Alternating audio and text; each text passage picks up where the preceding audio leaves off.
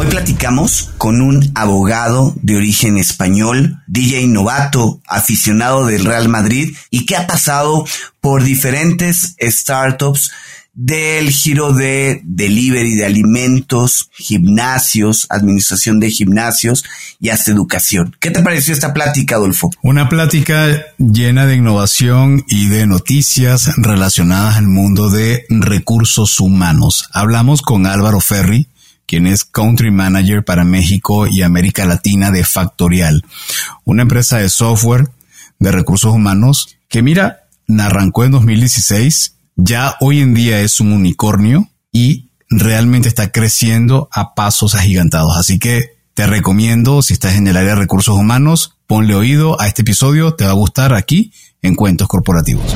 Hola, ¿estás listo para escuchar este cuento? Vas a disfrutar de grandes historias y valientes protagonistas. No pelean con dragones, pero peor aún, se enfrentan al mundo real. Y como todo cuento, este también empieza con un había una vez. Que lo disfrutes. Adolfo, en Cuentos Corporativos hemos dedicado mucho espacio a las empresas de lo que se ha denominado HR Tech. Ya tuvimos la oportunidad de conversar con Runa, Worky, Book, Hoy Trabajas, Kobe, en fin, varios episodios dedicados a este tema. Y es que es claro que las empresas han tenido por años un mercado desatendido en lo que se refiere a facilitar el trabajo del el área de recursos humanos. ¿sí? Hay que lograr un impacto efectivo en los colaboradores, porque pues, la verdad es que cuántas áreas de recursos humanos realmente no, no aportan valor, ¿no? ¿Cuántas veces nos hemos quejado en las organizaciones donde hemos trabajado de que el área de recursos humanos pues no, no ayuda mucho? ¿Cómo te ha tocado a ti, Adolfo? Bueno, Adrián, lo hemos hablado otras veces y lo he comentado, esta frase casi que se ha vuelto un lugar común de mi lado, ¿no? Yo siento que el área de recursos humanos, en la parte de tecnología, como que se vino a convertir en el último de la fila, como era el grupo español. Eh, y está claro que hoy en día estamos viendo un crecimiento importante en el sector, que además pareciera que busca pasar de la típica encuesta anual de satisfacción a mediciones en tiempo real, con aplicaciones donde la tecnología que ya hoy en día se aplica a otros sectores, ahora se empieza a agregar a la parte de recursos humanos y un ejemplo de ello es la inteligencia artificial.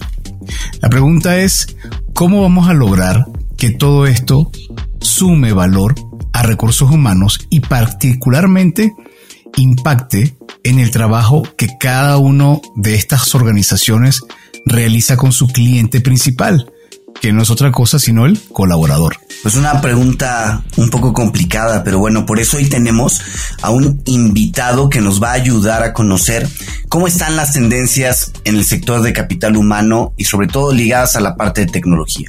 Y para presentarlo, diremos como siempre nuestras palabras mágicas. Había una vez un joven abogado español que estudió en la Universidad Complutense de Madrid, para luego hacer un MBA internacional por el EA Business School, el Instituto de Empresas, y por el University of San Diego, California. Además, cuenta con varios títulos relacionados con el emprendimiento y modelos de financiación de startups por prestigiosas escuelas de negocio como la London School of Economics. Nuestro invitado es un apasionado de la tecnología desde que envió su primer mail allá a principios de los 90, según nos cuentan. Y bueno, cuenta ya con una larga trayectoria profesional en todo el ecosistema digital tanto en fases de growth y escala global, participando directamente en la apertura de nuevos mercados en cuatro continentes. Ha sido parte de reconocidas startups como Gympass, Globo y Crijana. Álvaro Ferri es hoy parte de Factorial, donde desempeña como Country Manager para México y Latam. Factorial es una empresa de software de recursos humanos que automatiza y optimiza la gestión de estos procesos. Fue fundada en 2016 en Barcelona por Jordi Romero, CEO, Bernat Ferrero, CRO y Pau Ramón, CTO. Factorial cerró en octubre del año pasado una ronda de financiación Serie C de 120 millones de dólares con una valoración de mil millones de dólares, convirtiéndose así en un famoso unicornio. Álvaro, además, es un apasionado del kitesurf y de todo lo relacionado con el mar. Ha viajado a más de 50 países y aunque considera que todavía le faltan varios por visitar, es DJ novato, orgulloso madrileño y sobre todo aficionado del Real Madrid. Álvaro, bienvenido a Cuentos Corporativos, un gusto tenerte con nosotros. Un gusto, Adrián, un gusto, Alfonso. Adolfo, eh, un gusto a todos los oyentes. Eh, no, me había dado cuenta que había hecho tantas cosas. La verdad es que a veces viene bien que, alguien te lo recuerde, pero sí que, estoy, estoy encantado de estar con, ustedes y compartir un buen espacio. Álvaro, bueno, coméntanos un poco de ti. Sobre todo, hay dos cosas que a mí me llama mucho la atención de tu perfil. Para mí es la parte más interesante de todo. El kitesurf y que eres un DJ novato. Cuéntanos un poco más de esa parte tuya personal. Sí, eh, a ver, yo siempre, a ver, mi familia es del Mediterráneo, del, este de España, ¿no?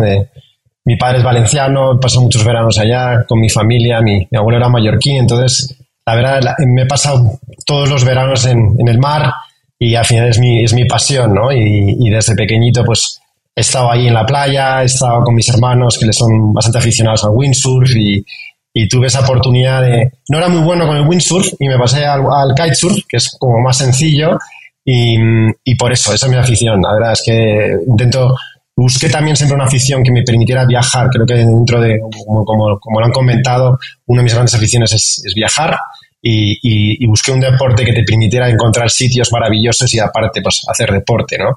Y lo de DJ Novato es porque me encanta la música, esto, he hecho mis pequeños finitos y ahí estoy, estoy avanzando. Ahora es que lo hago cuando puedo, cuando el tiempo me, lo permite, pero sí, sí que, que voy buscando siempre aficiones y entre ellas dos, pues, pues estas dos son las que cubren mucho mi, mi, espacio cuando tengo libre, ¿no? Los fines de semana. Oye Álvaro, y, y bueno, aparte de estas aficiones, nos compartías también que eres un aficionado eh, este fuerte del Real Madrid, ¿no? El fútbol también te llama. Sí, no, definitivamente. A ver, yo nací cerca del Bernabéu. Me siento, las que me siento un madrileño muy, muy orgulloso. sé que esto genera bastantes debates, pero sí, desde chiquitín, obviamente, esto, todos los partidos, pues, los, los, los, oías desde casa y, y, la verdad, pues que pues me, me, me genera mucha ilusión, ¿no? Y me siento súper orgulloso. Eh, le tengo que reconocer que soy muy malo al fútbol. soy, soy, nunca, nunca en el colegio era como de los últimos que te seleccionaba, ¿no? A ver, ¿quién agarra a, Álvaro, no? Y, siempre jugaba la posición de defensa, pero definitivamente los colores los, los llevo muy, muy, dentro de mí, ¿no? Soy un gran madridista, la verdad. Bueno, vamos a platicar muchísimas cosas con Álvaro, sobre todo yo tengo una pregunta que me voy a guardar y que seguramente va a salir más adelante y es, ¿qué está pasando en España que hay esta revolución hacia el área de recursos humanos, porque ha habido como un brote importantísimo de la parte de tecnología hacia este sector. Pero antes, seguimos todavía en la foto de Álvaro y entender tu interés por el mundo de las startups, porque has participado en varias y varias que además hoy en día son referentes, ¿no? Hablábamos de Gimpass, hablábamos de Creana y de Globo. Cuéntanos un poco cómo se dio ese sentimiento de ir hacia el mundo de empresas en este, en este modelo, ¿no? Oye, Adolfo, y sobre todo siendo abogado, ¿eh? Ya. Adicional. Sí, no, eh, a ver, yo desde pequeño, ¿no? Mm, mi padre estuvo relacionado con el negocio de las, con el e-commerce desde muy chiquito.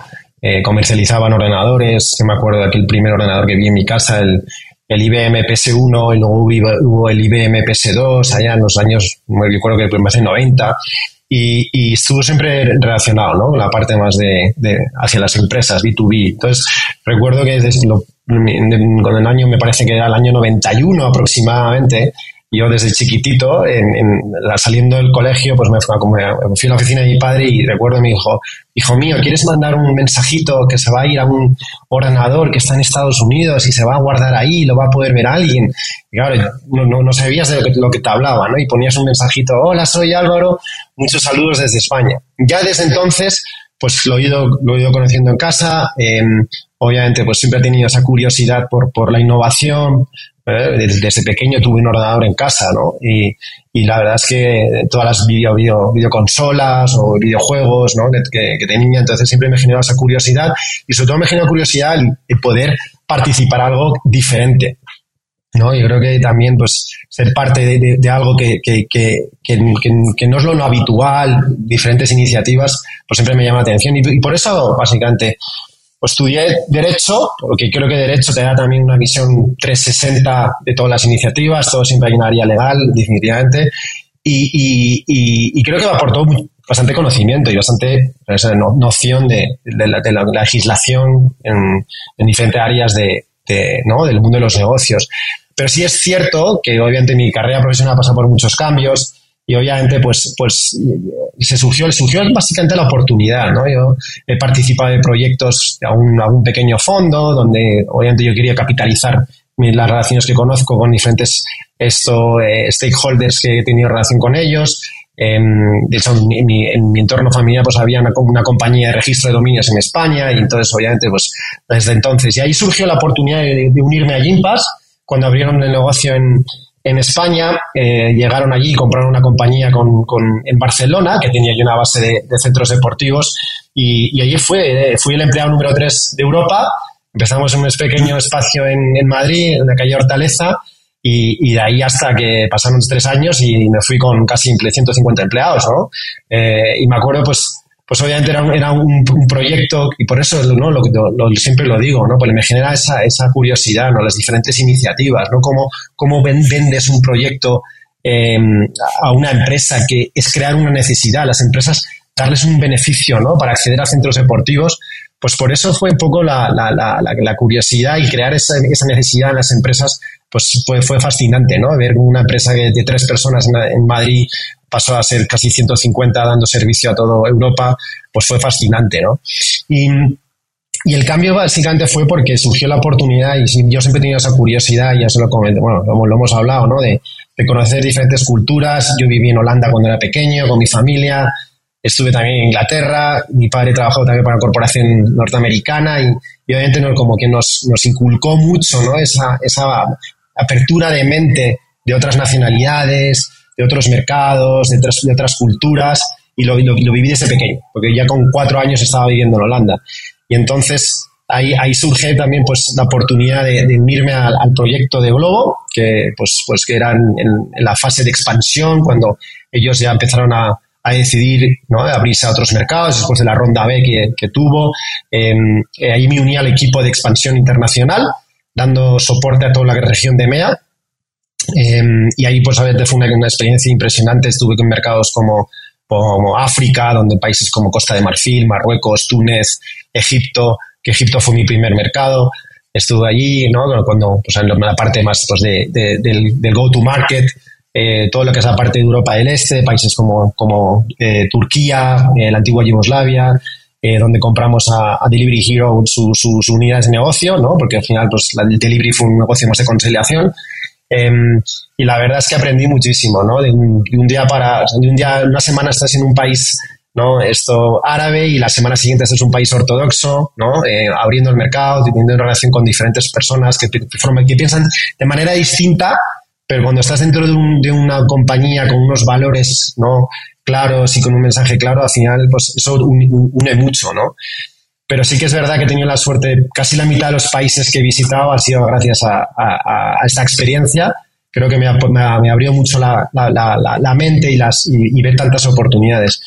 Y, surgió la oportunidad de, de, venirme a América Latina con, con, con, con, con Diego y con Fico, ¿no? con Creana. ¿no? Esto, ellos cuando habían, no, levantaron la ronda B eh, de 90 millones de dólares aproximadamente, esto, estaban viendo entrar en España y, ahí me uní ¿no? para ayudar a abrir el mercado y, y, finalmente pues me vine a América Latina, me vine a México y, esto, esta ha sido la oportunidad de mi vida porque al final también me he instalado aquí, mi novia es mexicana, entonces yo creo que ya voy a echar raíces en México definitivamente y, y entonces eh, lo que vine es a optimizar todo, ¿no? La, la operativa de, de, de, de, revenue, ¿no? De la compañía de Creana para América Latina también me estuve, porque al final parte de mi experiencia dentro de las empresas de startup está enfocado en el funnel de revenue, ¿no? Toda la parte es la lead generation, toda la parte de adquisición y toda la, activación y, relación con el cliente, pues, eh, upselling, cross-selling, lo que es account management. Y, y, fue un giro, ¿no? Al final de grano surgió la oportunidad de Unima Factorial como compañía española que está presente también en la TAM y obviamente pues con la trayectoria que tengo pues eh, al final pues ellos aquí tienen una gran presencia eh, estamos en fase de crecimiento y obviamente pues pues eh, una compañía como, como Factorial que, que representa tanto como, como, compañía en España y que tiene está, presente casi en, en, ocho diferentes países, pues por eso me uní. Creo que hay un gran reto, obviamente, también pues una parte personal mía por, por, por, quedar, por estar en, en, México, pero sí que, que aquí tenemos un, un, una gran aventura. Eh, es un mercado, obviamente, con una gran dimensión. Esto, hablando más, entrando en la parte de recursos humanos, obviamente hay un 35% de empresas en América Latina que solamente que tienen herramientas implementadas, por tanto, hay la oportunidad que existe es, es, es, está ahí, está latente, y sobre todo en el sector de las pymes, ¿no? que es donde Factorial está enfocada. Oye, Diego, eh, eh, perdón, oye Álvaro, pero a ver, antes de que entremos a Factorial y que nos platiques un poco más, a ver, has pasado por muchos giros, ya nos comentabas, pero eh, pues sobre todo enfocado en, startups.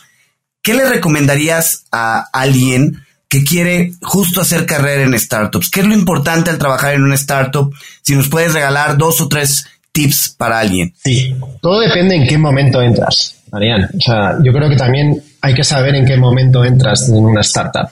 No es lo mismo entrar en una fase donde a lo mejor son 20 empleados o 10 empleados, ¿no? Que entrar en un momento donde son 150.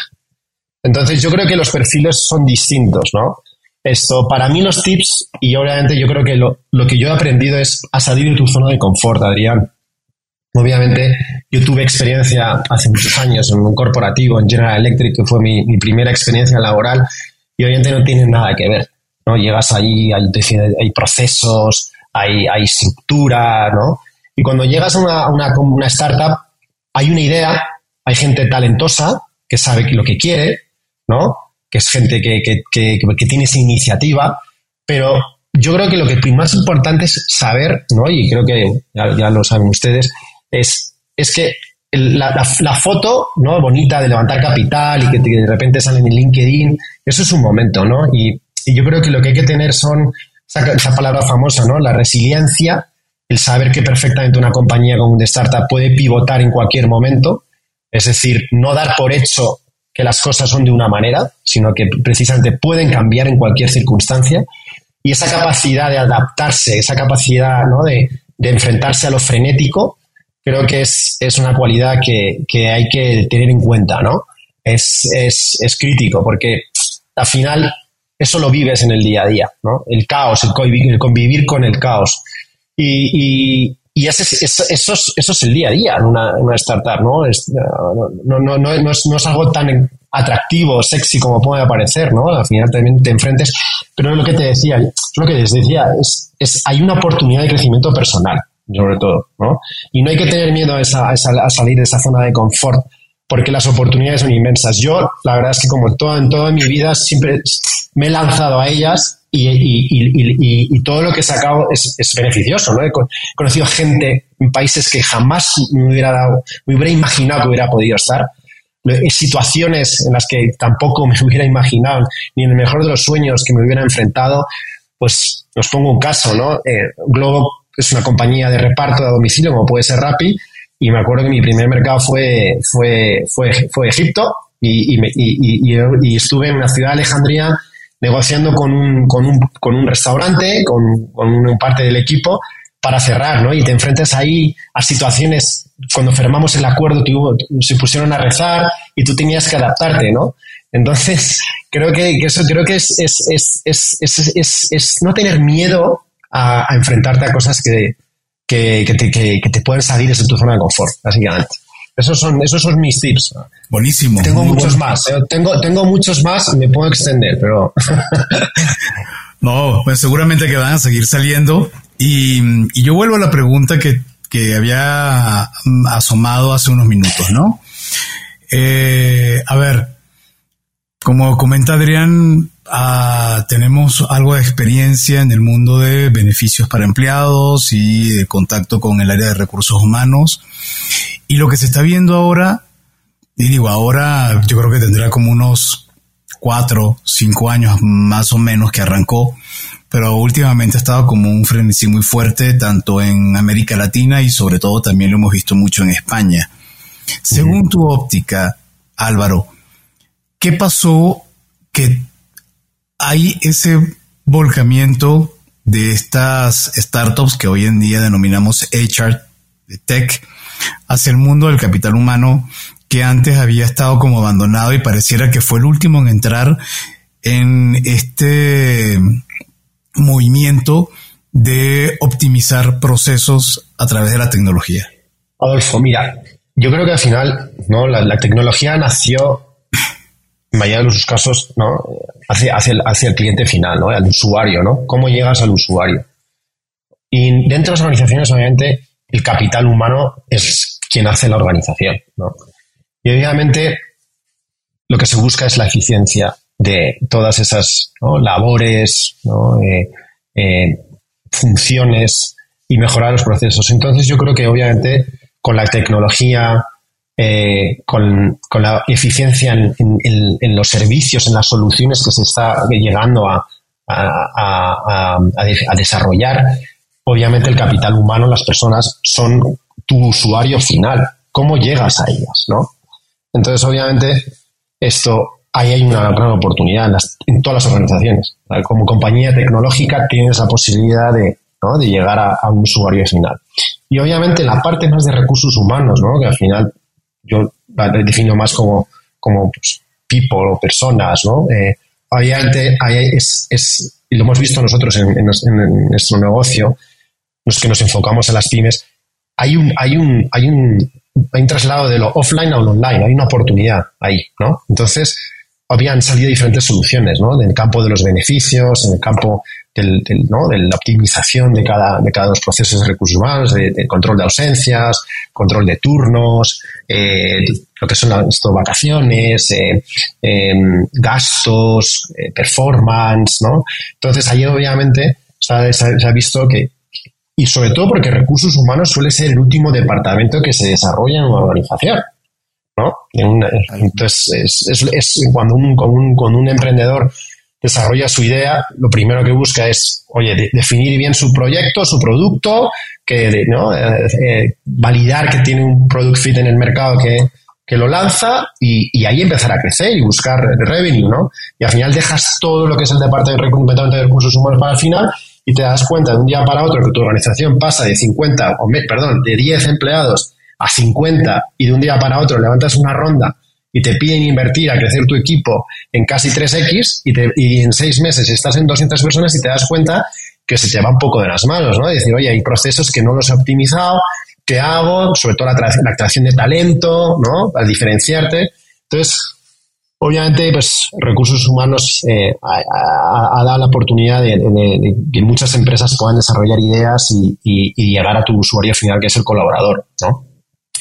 Entonces ahí, pues, es, nosotros, como, como, compañía, como Factorias, pues, anticipando un poquito, pues obviamente queremos cubrir todo, ¿no? Queremos cubrir toda la experiencia del colaborador desde en el momento que identifica la, empresa donde quiere trabajar y hasta el momento, ¿no? En toda su vida dentro de la organización hasta el momento en el que en el que se va y hay muchas áreas de oportunidad.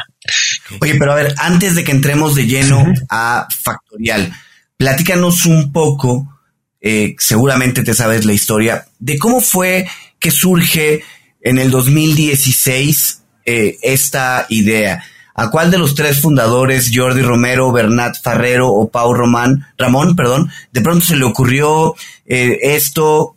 ¿Cómo es que se encuentran ellos? ¿Qué sabes al respecto? La verdad es que sé poco. Lo que sé que en general es que se enfrentaban los mismos problemas y, ellos se conocían, ¿no? Y yo creo que los dos, los tres, perdona, se, se, dieron cuenta de esa, de esa oportunidad eh, y dijeron, oye, pues nos enfrentamos a los mismos problemas. Probablemente sea solicitud de vacaciones, problemas de control de acceso, eh, problemas de, de, oye, mm, es que mi registro es manual, ¿no? Entonces, oye, llegaron a la conclusión, allá en el 2016, de decir, oye, pues vamos a desarrollar una idea que nos permita automatizar, optimizar la gestión de, recursos humanos. Y, lo que vieron es la oportunidad de ese nicho de 50 a 1000 em, eh, colaboradores, donde ellos, a más aparte, ¿no? sobre todo Jordi, ¿no? que había tenido experiencia en, Estados Unidos y siempre ha estado muy vinculado en la parte de las, de las, de las, startups, de las empresas tech, oye, eso, ahí hay un nicho importante de empresas, ¿no? Que pasan, que, que, tienen que digitalizarse, que no lo hacen, no lo priorizan, y por eso se vieron ahí un área de oportunidad. Y, desde ahí, pues, pues, desde 2016 hasta, hasta la fecha, pues ya, pues tenemos casi 7.000 clientes, estamos presentes en casi 8 países, y, y, la oportunidad está clara, ¿no? La oportunidad de, optimizar todo el proceso de recursos humanos la vieron, la vieron clara, ¿no?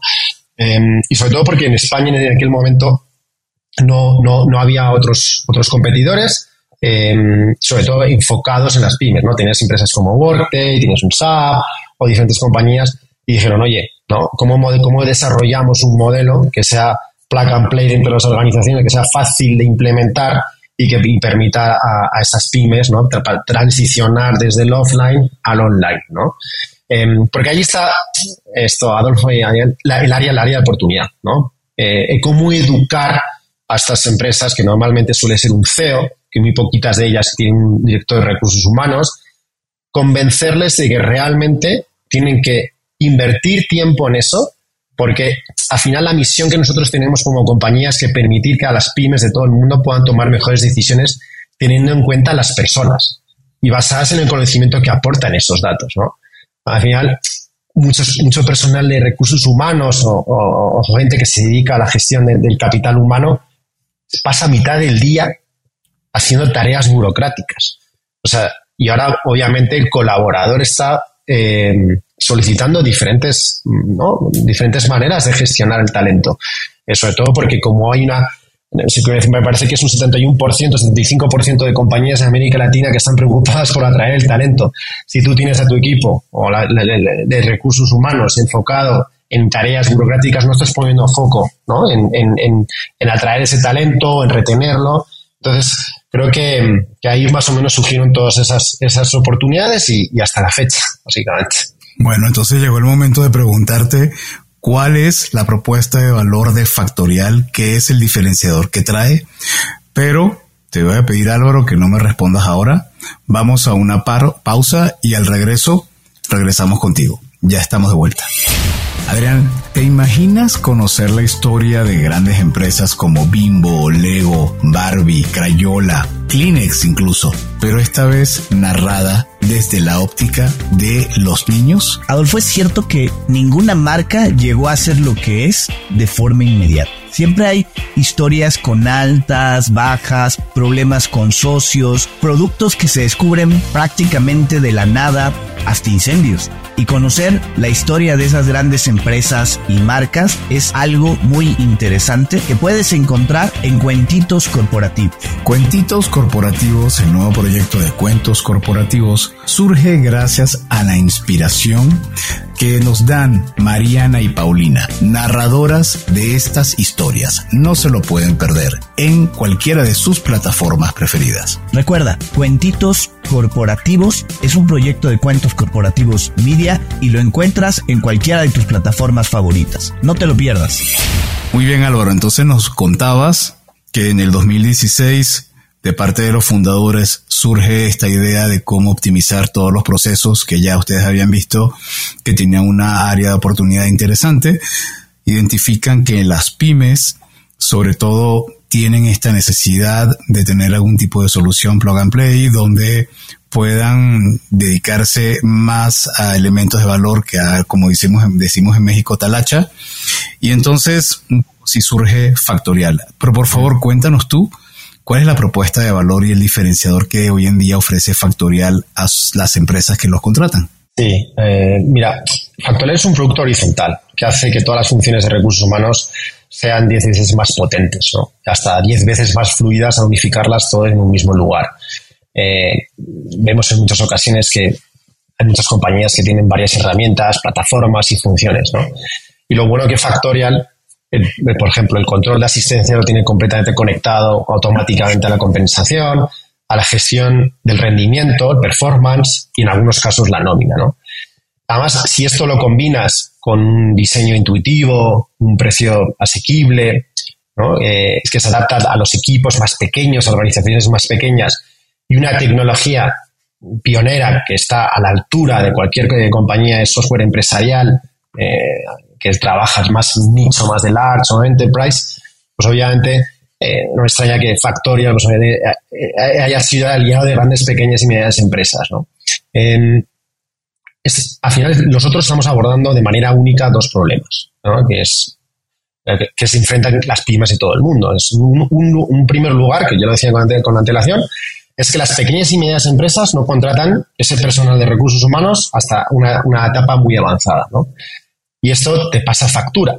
Ya que en el aumento de trabajo híbrido, por ejemplo, el teletrabajo, ¿no? ahora que estamos en la famosa NOM 37, las escasez de personal o talento para llegar a él, ¿no? porque no tienes un proceso de, de, atracción de talento, ¿no? Un, un, equipo de talent que está obviamente buscando ese talento y la falta de recursos y la necesidad de atraer esa, ese talento, pues obviamente hace que las pymes pues no tengan ese valor competitivo que, que tienen y obviamente pues necesitan buscarlo, ¿no? Y, por otro lado, porque las pymes están desatendidas en este mercado de software de recursos humanos en comparación con, con las grandes empresas. De hecho, el, si no recuerdo mal, el 30% de estas empresas han utilizado, me parece, el año pasado, eh, eh, un software para buscar y contratar talento. Entonces, en, consecuencia, las pymes siguen utilizando hojas de cálculo, papeles físicos, infinidad de correos electrónicos para hacer un seguimiento, por ejemplo, de las horas laborales que trabajan sus colaboradores, que muchas veces me, ocurre cuando te enfocas, cuando te enfrentas a un cliente nuevo y ves cómo ha venido trabajando y hay muchas veces, en muchas ocasiones que te ves que no es que no tengan un Excel, tienen hasta un papel de registro, ¿no? De las vacaciones y no.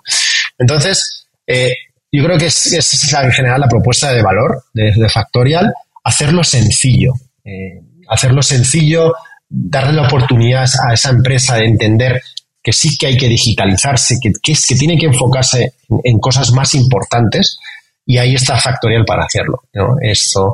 Y sobre todo, dando la oportunidad de que ¿no? este modelo de suscripción o modelo SaaS, que no sea complicado, ¿no? porque ahora tenemos todo en la nube, que una compañía pase de ese modelo rápidamente a un modelo, modelo online. Entonces, la propuesta del valor de Factorial es completa, es, es, es obviamente, eh, mercados, obviamente, recursos humanos y como, como, bien, como bien sabrán, hay que adaptarse a los mercados, hay legislación, hay muchas herramientas que han visto la oportunidad de desarrollarse, muchas ideas han nacido en base a cuando ha salido una ley nueva. Oye, pues una ley nueva que controla ¿no? los registros de acceso de los colaboradores y obviamente pues ahí pues, se ve una oportunidad de negocio y alguien desarrolla una idea. Nosotros obviamente hay que tropical, el famoso concepto de tropicalizar, ¿no? Que tanto se dice hoy en día, ¿no? Y, y obviamente hay soluciones, ¿no? Cuando quieres abordar todo lo que es el capital humano, esto, hay soluciones que, te encuentras, ¿no? Con, esas legislaciones que tienes que respetar, ¿no? Y cumplir. Entonces te tienes que adaptar a esas, a esas, a esas, a esas normativas. Pero en general, yo creo que la propuesta de valor de, Factorial es bastante completa y permite a las organizaciones eh, pasar de offline a online de manera muy rápida. Oye Álvaro, y, a ver, eh, hablábamos al inicio del episodio que justo hoy vivimos un boom de las empresas de HR Tech y podemos nombrar varias con las que hemos platicado. ¿Cómo, cómo lograr esa diferencia? ¿Cómo lograr tener un lugar en la mente del decisor de recursos humanos y que ubique a Factorial como una oferta, pues, particular, como una oferta diferente al resto de la competencia? Mira, Adrián, esto, la verdad es que los, los responsables de recursos humanos, obviamente, tienen muchas oportunidades, hay mucha, hay mucha oferta en el mercado, ¿no? Y, y ante, tener Factorial en el concepto, ¿no? Que dicen top of mind, eso pues lleva mucho trabajo, ¿no? Y, y, y al final mi, mi, mi, experiencia viene, obviamente, más relacionada con ¿no? el, el, la venta, ¿no? La relación con el cliente final y creo que la diferenciación es cómo le estamos llegando a ese cliente, ¿no? El, cómo estamos posicionando nuestra marca en, de Factorial en, Latinoamérica em, y obviamente por la experiencia que venimos ¿no? y, cómo nos estamos adaptando a, las empresas aquí localmente. Obviamente creo que nuestros principales productos, ¿no? que estamos, obviamente, o al final es el principal producto por el cual nosotros generamos atención de muchos de nuestros clientes, es, es la gestión de talento, que es todo el ATS, ¿no? y el control de accesos.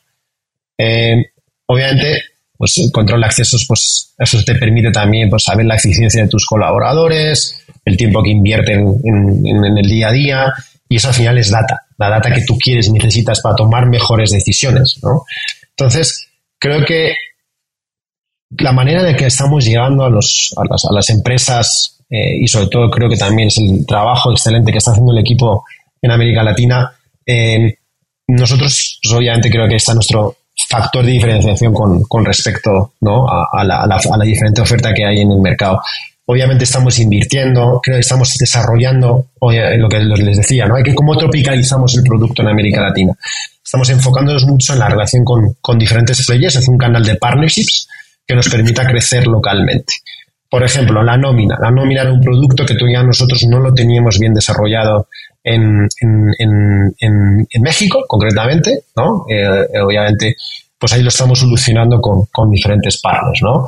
Esto, lo mismo con el resto de otros países de América Latina. Entonces, estamos pues, refortaleciendo nuestra propuesta de valor con esos productos, ¿no? Eh, obviamente, porque al final tú tienes prioridades, tienes ocho mercados que, que atender y obviamente cada mercado tiene sus pequeñas peculiaridades, cada cliente tiene sus, sus, necesidades a cubrir y obviamente pues, pues ahí está la gran diferencia. Yo creo, sinceramente, ahí es un poco mi, punto de vista. Obviamente lo hablaba antes a Adolfo, la inteligencia artificial está llegando. Nosotros también obviamente estamos implementando la inteligencia artificial en, en los diferentes canales que tenemos, desde, desde, pues, desde el performance, ¿no? el desarrollo de los colaboradores, entender realmente con la data que te permite, porque al final tú conoces la vida laboral de un colaborador desde el momento en que aplica a, a, una posición o entra en una empresa, ¿no? Durante toda su fase. Y obviamente ahí te permite sacar conclusiones. Y eso la inteligencia artificial nos está ayudando a tomar mejores decisiones en las organizaciones.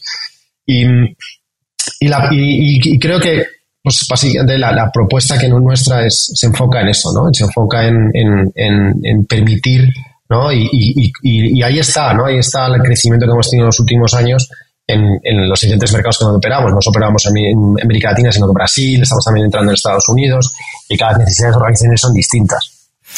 Entonces, vamos a hacer como un check de todo lo que ocupa el mundo de recursos humanos. Que me viene a la mente y lo que acabas de mencionar, está gestión de talento, control de acceso, el área de beneficios para empleados, que eso es enorme también porque abarca desde la parte de seguros, desde la parte de eh, beneficios como la, los vales de despensa o restaurante, la gasolina.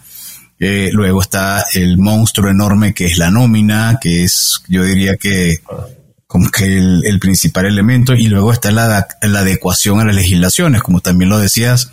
Hace poco estamos grabando este episodio en diciembre, principios de diciembre, y se acaba de aprobar la norma de la 037. Entonces, eh, con todo este cúmulo de elementos, me atrevo a preguntarte porque seguramente ya lo habrán quizás considerado para sus planes estratégicos. ¿Cómo visualizas el 2024 para el mundo de recursos humanos? ¿Cuáles sientes que van a ser los principales retos considerando todo este bagaje de elementos que tienen que tener en cuenta? ¿Los retos nuestros o los retos del sector? Yo creo que los retos del sector. Porque los retos de ustedes lo vamos a hablar sí. ahorita al final, pero lo que tiene recursos humanos, okay. ustedes que ahorita recursos humanos es el core de tu negocio, para 2024, ¿con qué se enfrenta un director, un gerente de recursos humanos, una empresa que está en este proceso de modernización y que este año definitivamente el rey de la fiesta fue el ChatGPT? fue inteligencia artificial este, y, y, toda la capacidad de regenerativa. El año pasado había sido Web3 y NFTs. ¿Qué viene para el año que viene para recursos humanos? Sé que no tienes una bola mágica, una esfera de cristal, pero mm. tu olfato comercial, ¿qué te dice? Mira, esto, Adolfo, yo creo que 2024 en general va a ser un momento de estabilidad, ¿vale? Esto, hay diferentes soluciones que están llegando. Yo creo que el reto principal para el responsable de recursos humanos es cómo tener toda esta gama, esa oferta de soluciones que llegan y cada vez estamos viendo que se implementan más legislaciones al respecto. Es decir, cómo cumplo yo con la legislación que cada vez tengo, ¿no? La NOM 37 ahora, pues obviamente todo el teletrabajo. ¿Cómo lo gestiono? ¿no? Entonces, creo que el principal reto y, quebradero de cabeza que tiene ese director de recursos humanos o, persona de, de, talento o, personas básicamente que gestionan beneficios, etcétera, es tenerlo todo bajo una única plataforma. ¿Vale? Porque de esa manera te, te permite sacar las conclusiones directamente desde una única base de datos. ¿no? Entonces, es. Y, y creo que también estamos viviendo el pleno empleo en México, por ejemplo. Me parece que estamos casi en un 3%, si no me equivoco. Entonces, yo no creo que es una cuestión de qué viene ahora, porque hay mucho y, va a seguir probablemente llegando, pero yo creo que la cabeza del director de recursos humanos no tiene que salirse de lo que realmente tiene que, pensar, es cómo retengo este capital humano y cómo atraigo el mejor talento. Porque vivimos un mundo tremendamente competitivo donde que cada día encontrar talento para el crecimiento que se espera de las organizaciones es, es básico. Entonces yo creo que lo que tiene que hacer el responsable de recursos humanos es seguir enfocándose en lo que tiene que hacer, que es, oye, mis personas, es decir, ¿cómo hago o qué iniciativas hago diferentes para que, que los colaboradores que están conmigo trabajando a día de hoy quieren trabajar en esta organización? ¿O cómo los traigo? Y obviamente la tecnología te va a ayudar a ti a tomar mejores decisiones, visualizar mejor, pues por ejemplo, el performance review famoso es, ¿no? ¿Cómo implementas un performance review? las encuestas, ¿no? Sacar la data, ¿no? Quieres saber, ¿no? Quieres un poco saber cuál es el, es el, la temperatura de tus colaboradores. Y cuando vemos sobre todo en la industria de startups, que la, que la, la rotación promedia son casi de tres años de un colaborador. Entonces, estás invirtiendo en talento que sabes que aproximadamente en tres años se te va. Entonces, ahí tienes muchos gastos, ¿no? Desde, pues, entonces, creo que, para mí no es una cuestión de qué diferentes iniciativas, productos van a llegar, que eso al final van a seguir ocurriendo. Lo que hablábamos antes, chat TTP o la inteligencia artificial, eso te va a permitir sacar conclusiones y sacar información más rápida. Pero ya la tienes, eh, Adolfo, ya la tienes en tu empresa. Si ya tienes, tienes información, el registro de los colaboradores, las ausencias, las encuestas, eh, los gastos, eh, no, me meto en la nómina porque es tremendamente complicada, ¿no? Pero ahí tienes esa información. Y lo que tienes que hacer como responsable de recursos humanos es decir, venga, yo, yo ¿dónde quiero invertir mi tiempo? ¿Quiero invertir mi tiempo en estar encerrado detrás de un ordenador durante cuatro horas al día? O quiero invertir mi tiempo de en estar cerca de los creadores, escucharles e implementar cosas, porque si ustedes lo han, entrevistado, ¿no? Gente, de la industria de los beneficios. ¿Qué está buscando un colaborador? No está buscando que le, que le paguen el seguro de vida. Eso no lo valora. Un colaborador, talento de aproximadamente 30 años, está mejor viendo que le pagues Spotify, por decir algo, ¿no? O, cualquier otro producto. Entonces, yo creo que, hay que hay que ser, hay que, eh, tienen que, tienen que pensar de manera diferente eh, y, siempre pues he visto que recursos humanos ha un departamento, es un, es un equipo, ha estado allí, ¿no? Pero aportan mucho valor, aportan mucho valor. Y, y, la comunicación interna, ¿no? Dentro de la organización. Entonces, todas estas herramientas, Adolfo, nos van a permitir, ¿no? Para el 2024, para mí, mi punto de vista es, oye, ¿cómo mejorar ese proceso? ¿Cómo sacar esa data que me permita a mí tomar mejores decisiones? Porque al final, las compañías se nutren de su capital humano, es decir, la interacción del capital humano en, el día a día, ¿no?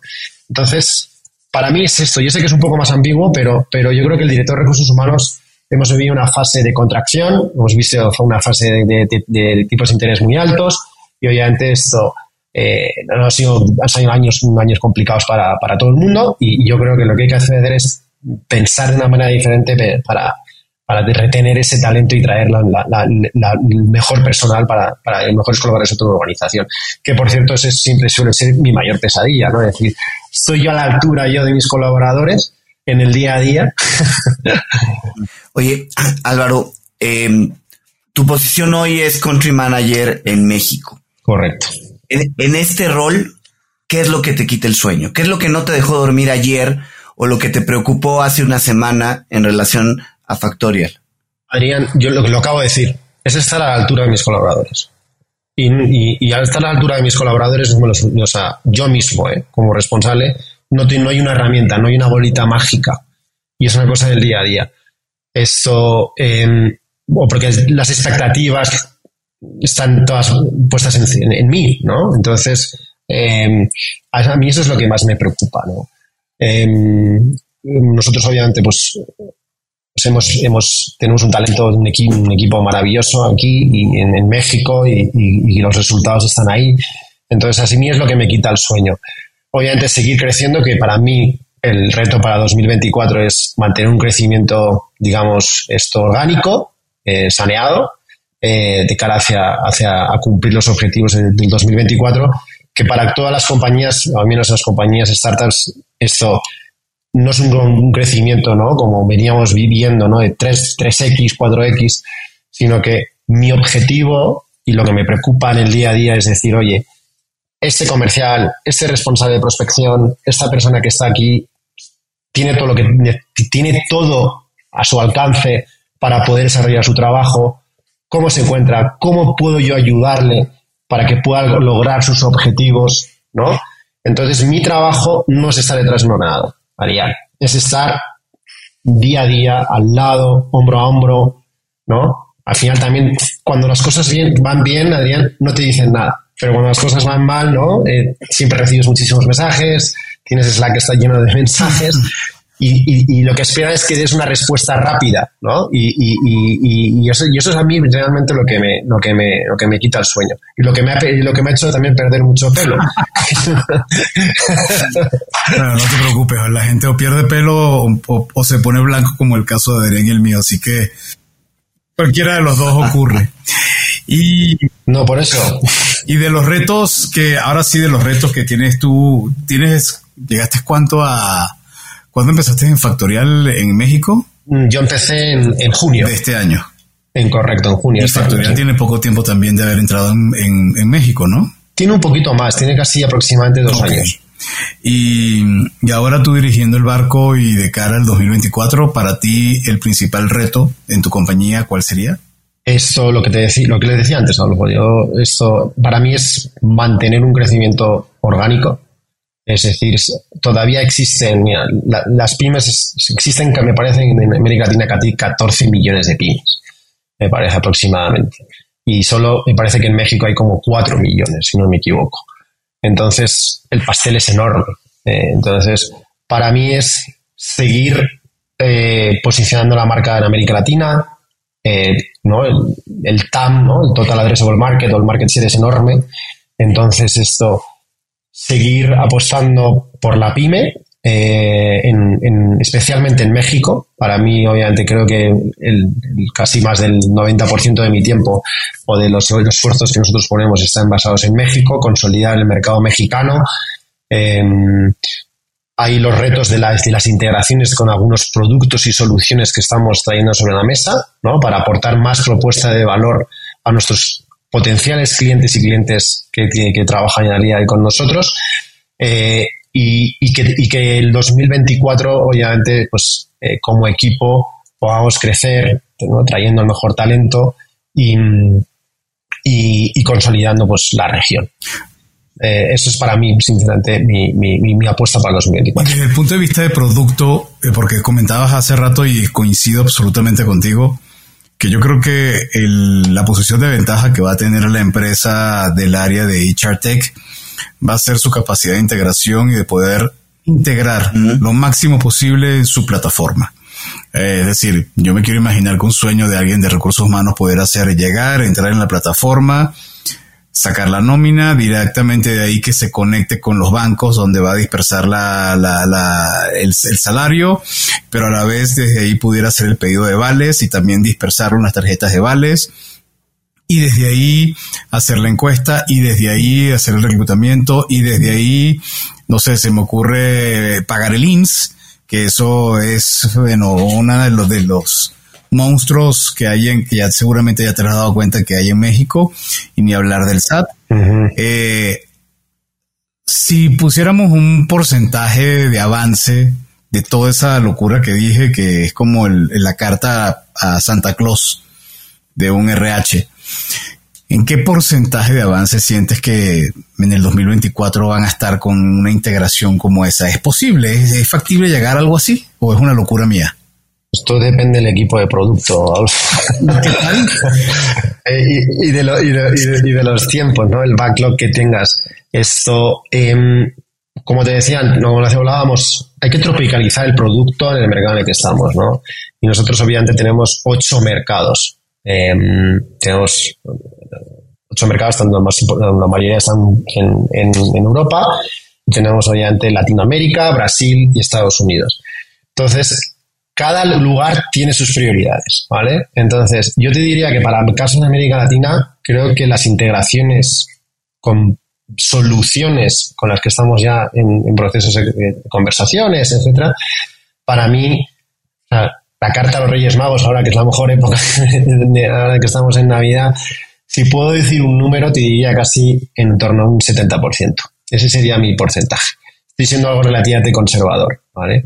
Pero, pero todo depende obviamente de, pues, la rapidez en la que las puedas solucionar, esas integraciones y obviamente pues el, pastel del payroll, Adolfo, es tremendo.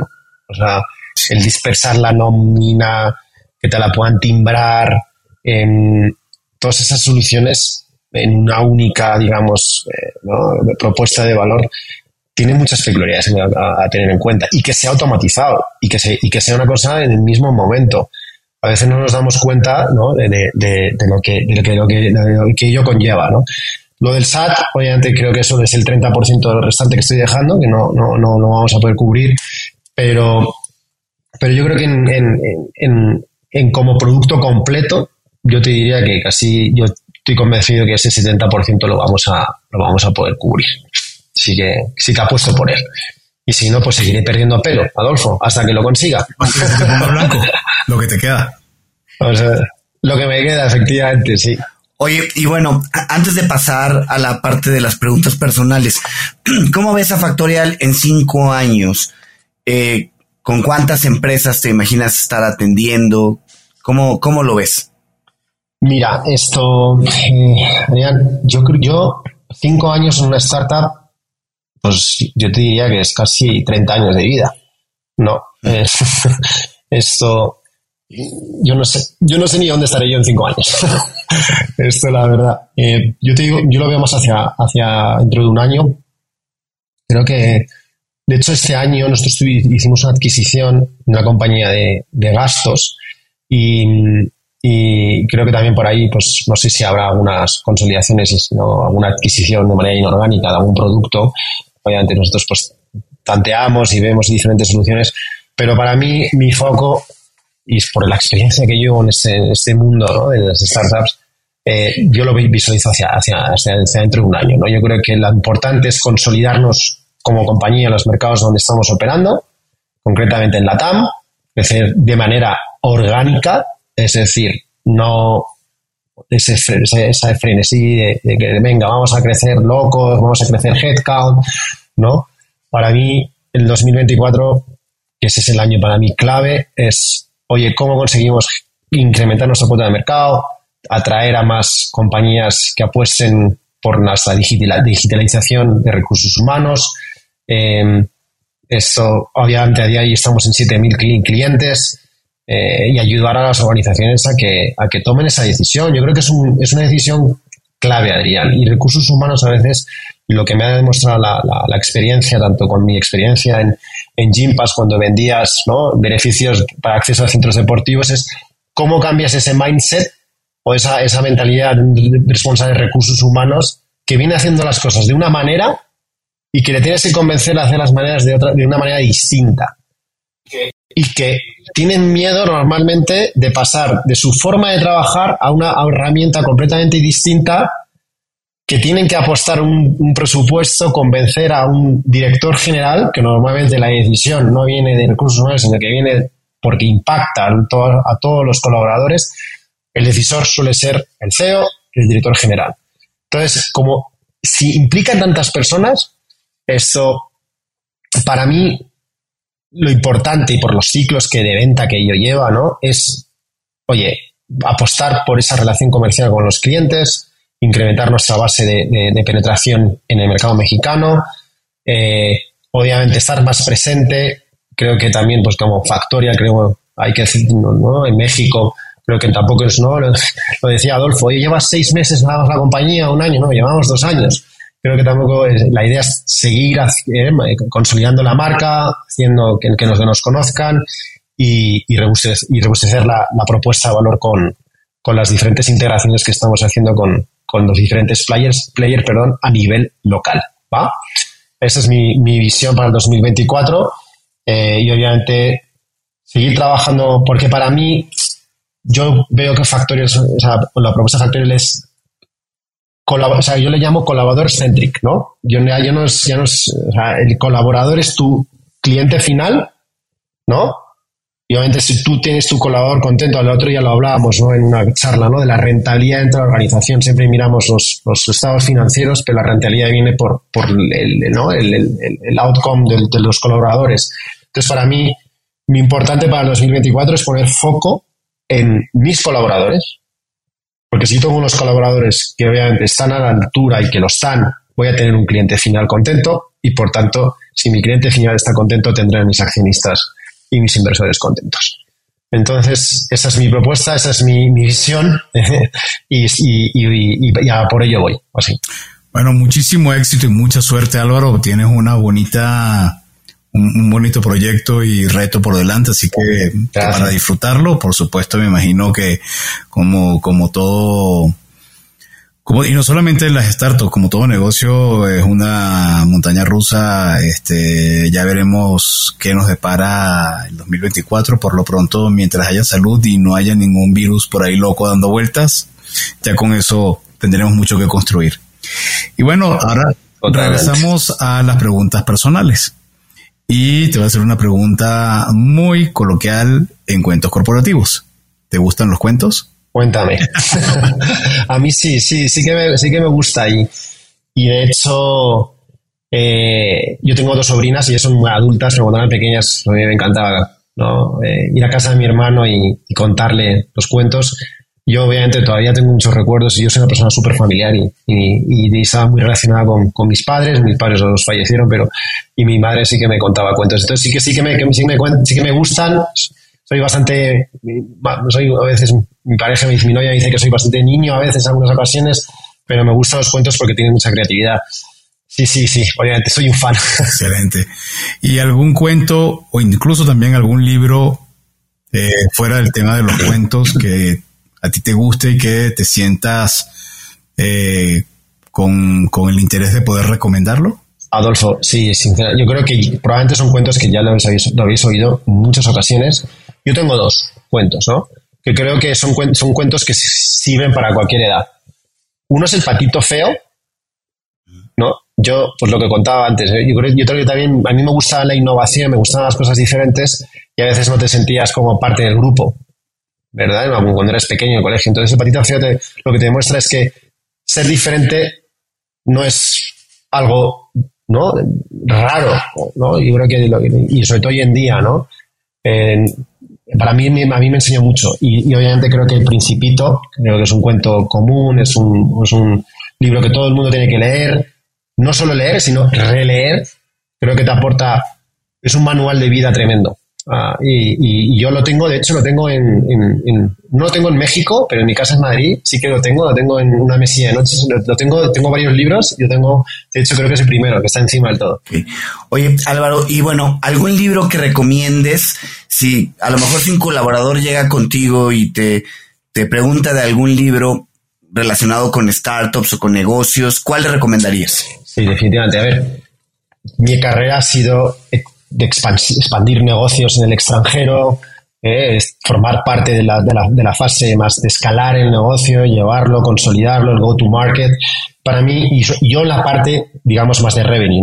Yo tengo dos libros. Eh, hay uno que es, que es de Erin Meyer, que se llama The Culture Map o el mapa cultural, eh, que, que para cualquier persona que quiere tener, ¿no? expandir un negocio, que va a tener digamos, relaciones comerciales o negocios con, otras culturas, es como un, manual que es definitivamente tener, ¿no? Hay que tenerlo, ¿no? Y te habla sobre los ocho pilares fundamentales en cualquier negociación con, personas de diferentes culturas, ¿no? Y, te abarca a todos los, países. Para mí ese es crítico, ese, libro.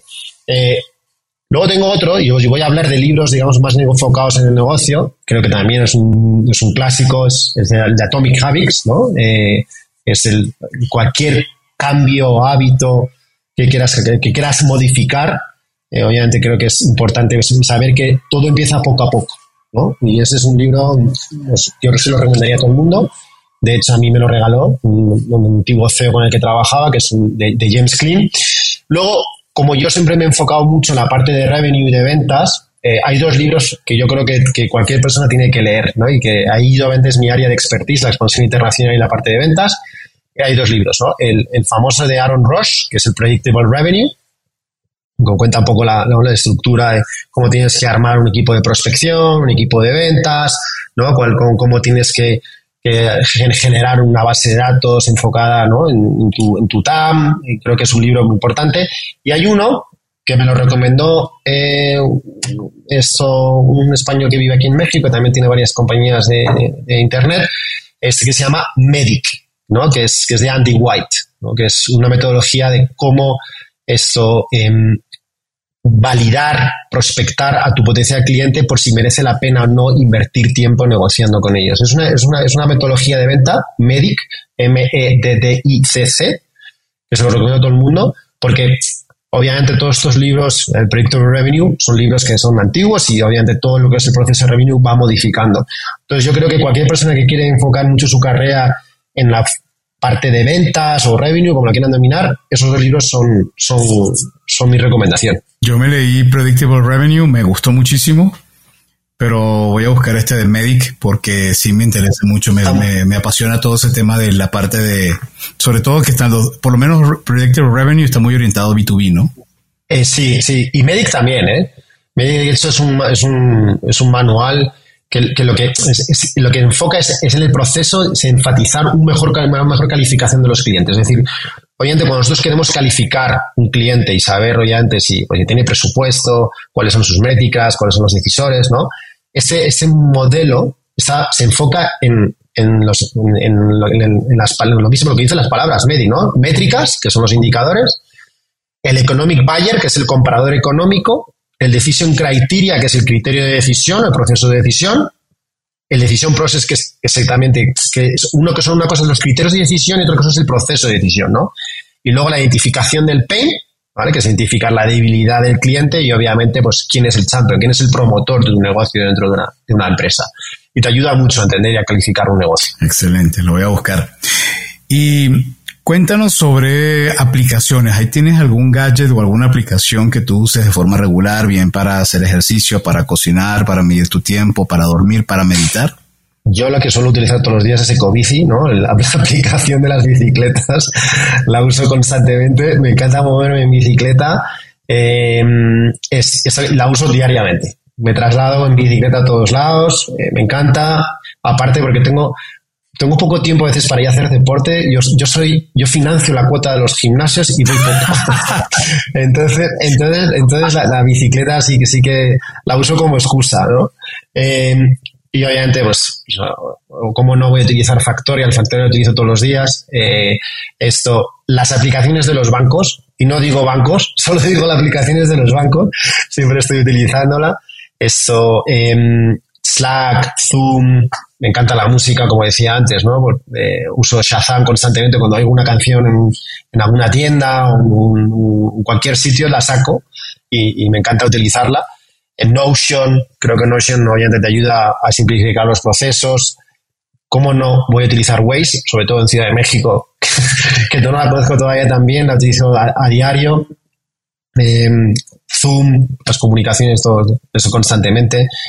Eh, y, hay una aplicación que obviamente, la hay dos, ¿no? Por lo que han representado mi carrera profesional, tanto Gympass como, como, como Globo, las utilizo, ¿no? Sobre todo cuando estoy en España, Globo lo utilizo. Eh, es una aplicación como Rappi y, la utilizo en tantos países. Eh, hasta yo mismo, cuando no había digamos, es esto, mm, cuando abríamos un país no había repartidores o rapitenderos, como dicen con Rappi, yo me ponía a repartir, porque había mucho supply, no, no, había mucha demanda y, utilizaba la aplicación del, propio repartidor. Entonces, es así que lo he utilizado mucho cuando estoy en España y, y Gimpa sin duda porque fue lo que representó para mí. Oye, dos o tres empresarios españoles o latinoamericanos que creas que vale la pena seguir. Mira, esto la verdad es que hay una persona que creo que sobre todo porque, ¿no? teniendo en cuenta sobre todo la inclusión, creo que, hay una chica que se llama eh, Sasha Barbosa, no sé si la conocen, que es de Sasha Fitness, que está haciendo, está cambiando como el, mundo de los suplementos y, ¿no? En, América Latina. Esta mujer creo que lo está haciendo un trabajo fantástico desde Estados Unidos a, para todo la TAM. Obviamente, pues figuras, yo creo hacerle un guiño a, las personas que me trajeron a América Latina eh, ¿no? que fueron eh, Diego Olchese y Fico Dañiño de, Creana. Eh, ellos obviamente ¿no? Pasaron de un modelo B2C de una plataforma con, con Creana de, cursos online a un modelo B2B y, han sido un referente. Y, obviamente les estoy súper agradecido a ellos dos. Creo que también, pues obviamente David Vélez y Cristina Junqueira ¿no? de Nubank, creo que están haciendo un trabajo espectacular en, lo que es ¿no? De, la, ¿no? De, el, toda la parte de la banca online, ¿no? los, los, yo utilizo mucho Revolut porque lo, utilizo desde, espero, creo, creo que Nubank está haciendo un trabajo espectacular. Españoles, pues obviamente Jordi Bernat y Pau, ¿no? Creo que pues, obviamente una compañía de, pasar de, de, de 70 empleados, de 70 clientes en el 2019 a 7.000 clientes en el mundo, también hay que tenerlo en cuenta. Y además, aparte, tanto Jordi como Bernat tienen un ecosistema que se llama ITNI, que también hacen podcast. Eh, obviamente, esto, yo trabajé con en Globo, Oscar Pierre, eh, creo que también Jim César Carballo. Eh, hay un español que se llama Miguel Fernández Larrea, que tiene una empresa que se llama CapChase, que no sé si la conocen, la tienen identificada, que es un modelo de financiación para startups que ha tenido muchísimo éxito, están funcionando muy bien en Estados Unidos y, creo que, que, mm, pues hace falta ¿no? nombrarlo. Obviamente me, podría pasar un buen rato diciendo diferentes emprendedores, pero para mí estos son los, los, más importantes. ¿no? Excelente, Aloro. Cuéntanos, si alguien quisiera seguirte, identificar de qué hablas o contactarte a ti o a Factorial, ¿a dónde puede acudir? Pues yo abierto, me gusta, no, antes contestaba mucho más rápido los LinkedIn los mensajes, a veces, no, tan rápido como quisiera, pero obviamente en, LinkedIn estoy, ¿no? Álvaro Ferri me pueden encontrar.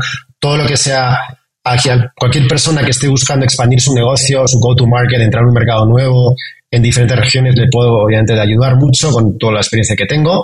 Eh, Factorial, obviamente, la página web nuestra, factorialhr.com, ¿vale? Eh, eh, mi correo electrónico, salvaro.ferri.factorial.co, eh, ahí me pueden encontrar.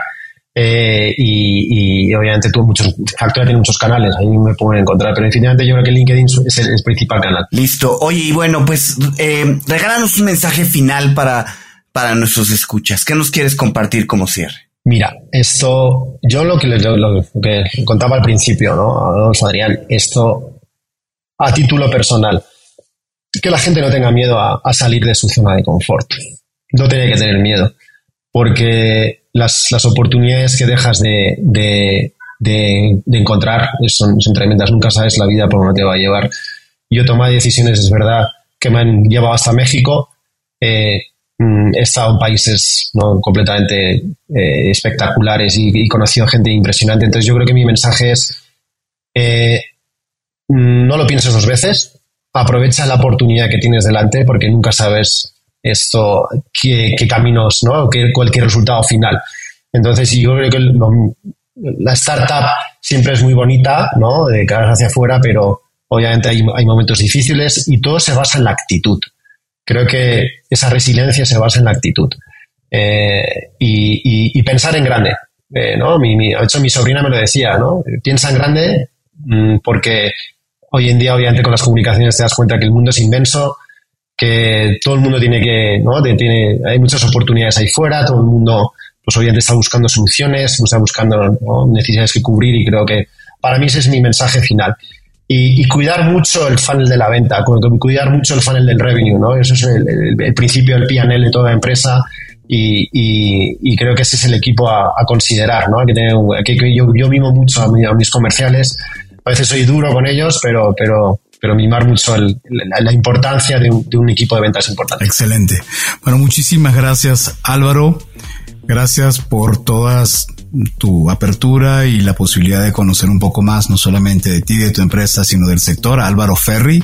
Y gracias a ustedes por habernos acompañado y por habernos escuchado. Si te gustó este episodio, no dudes en suscribirte a tu plataforma y calificarnos con cinco estrellas. Escúchanos en Cuentos Corporativo Radio, a través de la señal digital de Radio Mex, la radio de hoy, martes y jueves de 8 a 9 de la noche, hora de la Ciudad de México, en www.radiomex.com.mx invitamos a suscribirte a nuestro newsletter, donde vas a conocer más de nuestros invitados y sus recomendaciones en www.cuentoscorporativos.substack.com.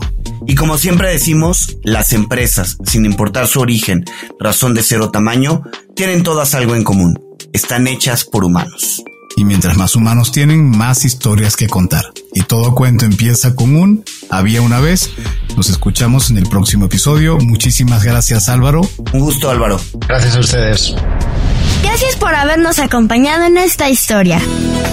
Esperamos que te haya gustado y que te inspire para combatir los dragones que enfrentas en tu aventura emprendedora.